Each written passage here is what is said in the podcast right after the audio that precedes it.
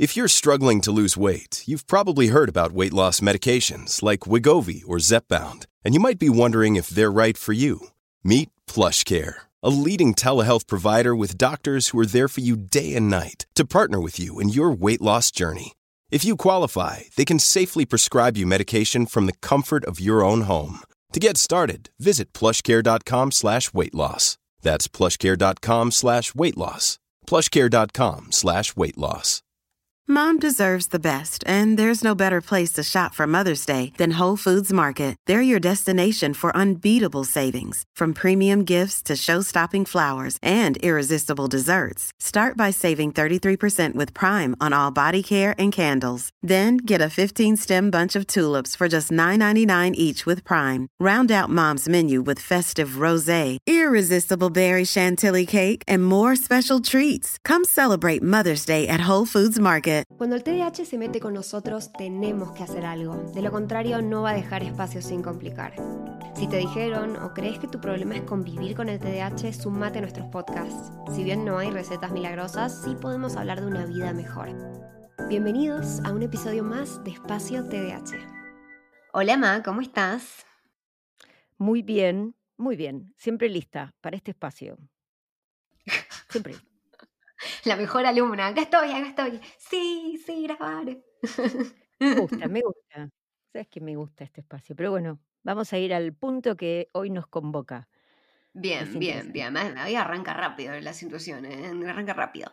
Eh, hoy quiero que hablemos de un post reciente, bueno, reciente para nosotras de este momento temporal, eh, enero 17, 2024, pero si, si no podés ir y buscarlo, vamos a hablar de un post que hicimos en Instagram y en TikTok de mi heladera y em, yo la titulé Mi heladera TDH Friendly.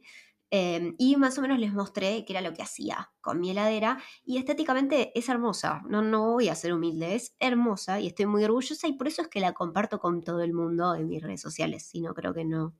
Bueno, he compartido mi closet hor- horrendo, desordenado, pero bueno, en fin, quiero hablar particularmente de dos comentarios más o menos que vi, o sea, obviamente hay un tercero que es, wow, qué increíble, lo quiero hacer, me encanta, gracias, bla, bla, bla. Y después otros dos que me parecieron muy interesantes. Uno es, eso si tenés TDAH es imposible, porque TDAH y ser ordenado es imposible, parece para esta persona. Eh, eso es como que vos tenés un personal de limpieza de excelencia, lo cual es mentira, porque no, no tengo nadie que me ayude con la casa, más, más que ella ni yo, somos los que la mantenemos y ordenamos. Ergo, sí es posible tener una heladera así teniendo TDAH.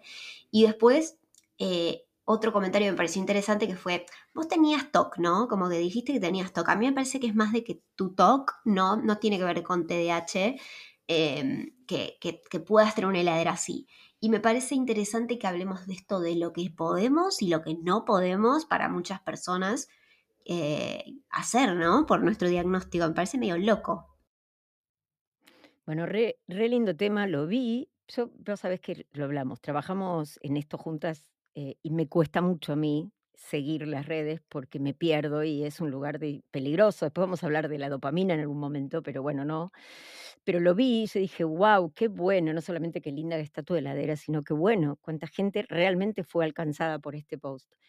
Em, me parece interesante eh, tomar eh, ambas cosas que decís. La primera porque es un concepto como una mirada más limitante y a mí no me gustan las cuestiones limitantes, que es si nos decimos porque tengo TDAH esto no lo puedo hacer, estamos complicados.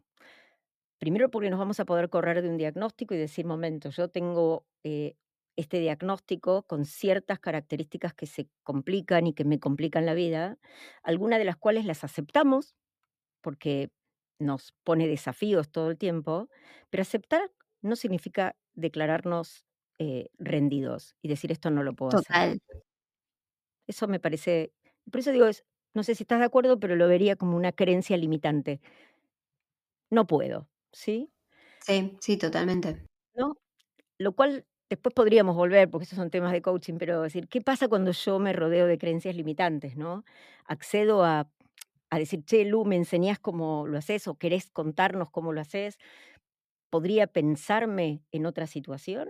Bueno, con las creencias limitantes, yo digo que estamos viviendo en una incomodidad cómoda, ¿sí? Nos quedamos en eso, nos seguimos contando, es que yo tengo TDAH y nos quedamos ahí, ¿no? Sentaditos en el sillón, que no es una excusa, pero nos, nos convencemos que no podemos. Entonces yo te diría a aquel que dijo, no se puede, ¿cuántas cosas sí podemos hacer? Y es más, usar nuestra creatividad, nuestra ser por ahí, think out of the box, empezar a pensar más con nuestro estilo, que considero claramente que no es un superpoder, ¿eh? Y, yo, llegar a hacer algo que sea amigable para nosotros, que cumpla la función. ¿sí? Lo que pasa es que para eso hay que pensar, hay que ser consistente, hay que buscar ensayo error, a ver esos recipientes que vos tenés me encantan y yo digo, sí, pero yo no, sí, por ahí los puedo conseguir en Argentina, salen una fortuna, pero no importa, ¿sabes lo que yo uso? Tappers, sin tapa, para usar de continente. Lo que quiere decir es, necesitas algo que contenga eso, ¿no? Y por ahí si esto me funciona y mañana quiero ir comprando media unos, también los puedo comprar, ¿no? Entonces, funciona que nosotros encontremos herramientas, pero la primera es no te autolimites, porque eso diría, te va a cerrar todas las puertas. ¿Te parece? ¿Vos querés agregar algo ahí? Si quieren ver el video, se los voy a dejar linkeado en la descripción del podcast. Eh, pero, pero sí, 100%. Yo, de hecho, lo que le respondí, no, no estoy citando textual, no tengo idea, pero ponele que le respondí en las, en las líneas de que yo tenga TDAH no significa que yo no pueda hacer algo. Lo que significa para mí es que yo entiendo qué es lo que genera mi TDAH. En mi caso es que si yo no veo las verduras y las frutas, primero no existen. Lo que yo no veo no existe. Y segundo, se me, por eso se me van a pudrir y tampoco, también por eso no las voy a comer. Entonces yo no las escondo en un cajón, las dejo súper visibles, tipo modo arcoiris, porque a mí eso me da felicidad y me da más ganas de comer cosas. Y cuando yo voy al supermercado digo, ay, me falta violeta en mi heladera. Entonces voy y me busco algo violeta. Y no sé, me ayuda a comer colores, pero digo, eso es lo que a mí me ayuda y eso se llama hacerte cargo, no esconderte atrás de tengo TDAH y ay, sí, se me pudre todo y tiro comida todo el tiempo, ¿entendés? A mí no me gusta tirar comida y me gusta comer sano y busqué un método que a mí me sirve para hacer esto y la apuesta es que no tiro comida. Y a mí me encanta eso porque eso es algo que cambié. Me resulta eh, muy interesante cuando vos planteas el para qué hiciste lo que haces. Muchas veces me pasa de tener pacientes que vienen con seis o siete agendas y bueno, cambiamos las épocas. Ahora son seis o siete aplicaciones que bajan para organizarse. Eso marca su gran deseo de organizarse y su dificultad para hacerlo, porque por lo general todos estos sistemas son sistemas neurotípicos. Entonces, claro. yo siempre digo, el mejor sistema es que agarres un cuaderno en blanco con hojas lisas y que vayas encontrando cuál es tu sistema. Así como vos dijiste, yo necesito visualizar, los colores me entusiasman, pero ahí, ah, por ahí vamos, ¿sí? Por eso es caminar tu mapa, como decíamos la otra vez. Eh, me parece súper importante que nosotros detectemos cómo funcionamos, no que querramos funcionar para lo estético, ¿sí? Porque no es para tener una heladera estéticamente bonita, sino para que te funcione el sistema, ¿no? Y aparte si es estético. Obvio. Y a ver, y, y después, encima de todo eso, ojo con mi diagnóstico igual esto irrevocable.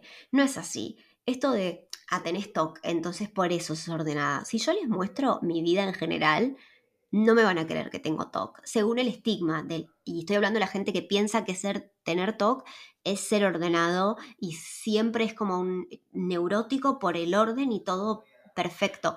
El TOC no es eso. No, no es eso. O sea, es, tenemos que salir de ese lugar porque excluimos un montón de gente y negamos a un montón de gente y su vivir su neurodivergencia solo porque no cumple con un estereotipo. A ver, me parece súper importante eso que decís, primero porque podríamos corregir y lo digo siempre, a pesar de ser psiquiatra y de trabajar en esto y no solamente presentar esto, sino decir, ojo con el lugar que le damos a los diagnósticos, porque el diagnóstico puede ser algo que te achanche y decís, ah, bueno, entonces no lo hago por TOTDA, el diagnóstico puede que te justifique, no, lo que pasa es que el diagnóstico es el punto de partida para saber qué tengo que hacer y cómo lo voy a hacer. Y se acabó ahí, ¿eh? Totalmente. No me, no, no define quién soy, quién soy es un proceso que tenemos que redefinir muchas veces con el diagnóstico para entenderlo. Pero cuando se hablaba de TOC, del trastorno obsesivo compulsivo, hace un tiempo era parte de los, del capítulo de los trastornos de ansiedad. Y ahora salió en el DSM5, que es el Manual de Diagnóstico y Tratamiento, que sabemos que seguimos solamente para poder hablar de lo mismo en distintos lugares y poder coincidir para investigar, ¿no? Que tiene ese sentido. No para calificar a la gente tildando casilleros, ¿eh? sino para ayudarlos al entender que lo que probablemente le pasa es un problema. Y el TOC también es un espectro, como lo es el desorden por déficit de atención y hiperactividad. Total. Al ser un espectro, no solamente compromete cuestiones que tengan que ver con la organización o el orden o la simetría, ¿sí? Muchas personas que tienen hoarding, que son acumuladores severos, que viven en un desorden impresionante, tienen el perfil del TOC, porque el hoarding está dentro de ese espectro. Personas que tienen conductas compulsivas con la comida o conductas compulsivas en el cual se pueden arrancar las cejas, el pelo, están en el espectro. O sea que nosotros tenemos que delimitar esas creencias limitantes de nuevo, de que el diagnóstico me permite o no me permite hacer determinadas cosas, ¿sí? El diagnóstico es la puerta de entrada para que yo encuentre cómo poder funcionar mejor. Y me parece que eh, muchas personas con un desorden obsesivo compulsivo son altamente desorganizados, porque en ese perfeccionismo o en esa... Totalmente. lo, que logran es eh, grandes embrollos. Es difícil cuando nosotros vemos a alguien sumamente ordenado, por lo general no es ese TOC, ese orden, esa prolijidad, esos sistemas, es gente con sistemas.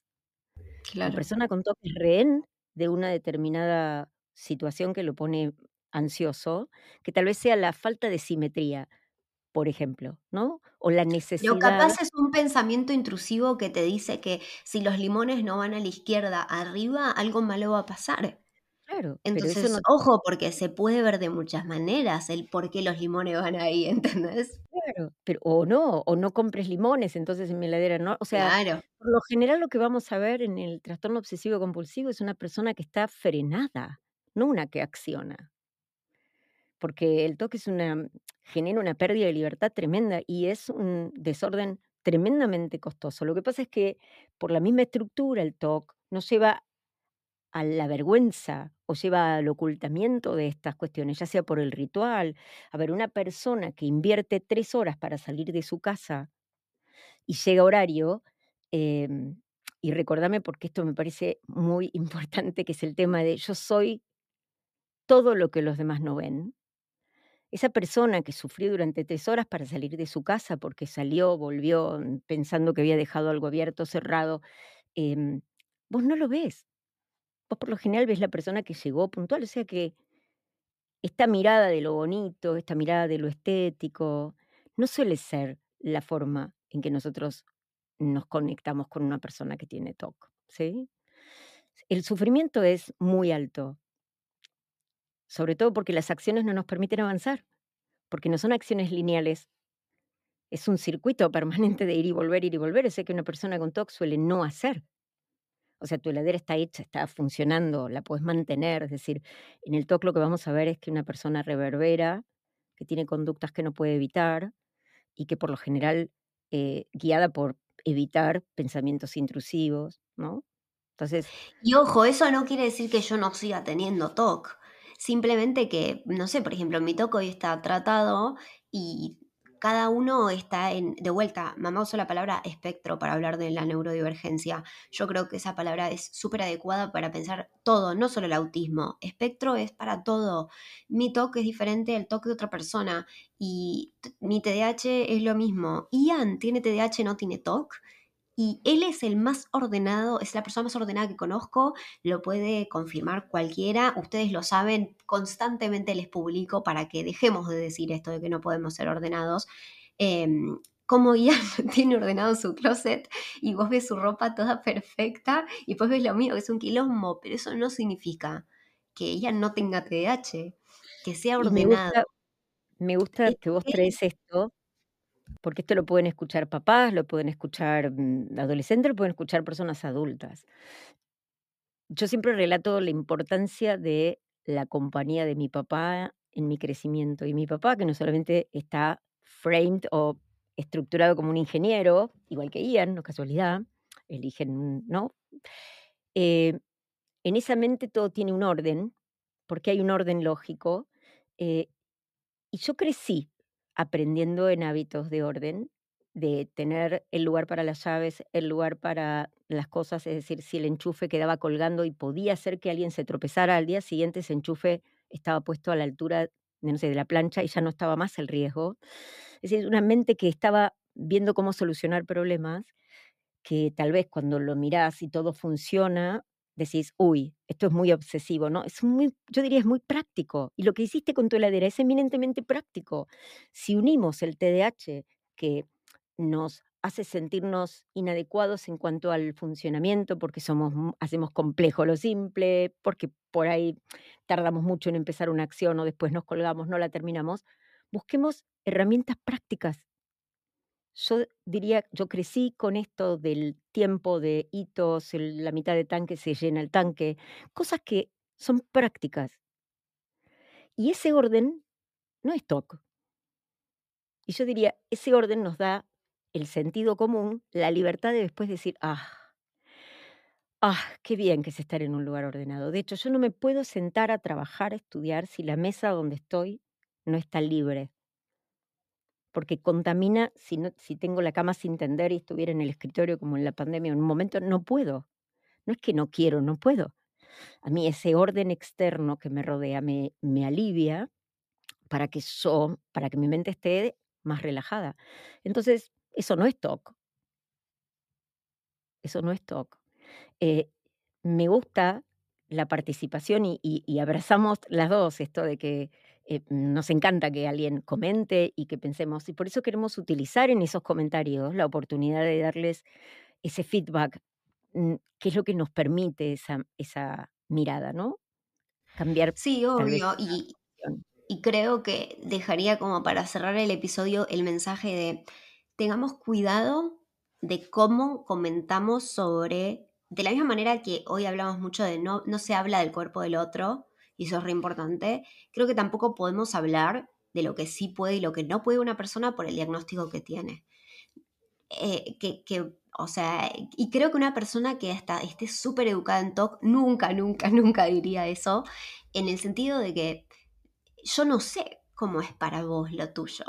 Y- y yo me reservo el derecho de, mi opinión para mí, pero no tengo por qué decírtelo a vos o, o decirte lo que vos podés y lo que no podés hacer, porque vos tenés un diagnóstico, porque yo no sé en qué, en qué momento estás de tu diagnóstico, si estás tratado, cómo estás en este momento, cómo se ve para vos. eh, es como, no sé, creo que tenemos que tener cuidado cuando hablamos sobre lo que puede y lo que no puede una persona en base a nuestro estereotipo de, de lo que esa persona tiene. Mejor o, creo yo, más constructivo sería, che, vos dijiste que tenías TOC, ¿cómo juega o qué rol tiene tu TOC en que vos puedas ordenar tu heladera así? ¿Tiene un, ¿tiene un rol?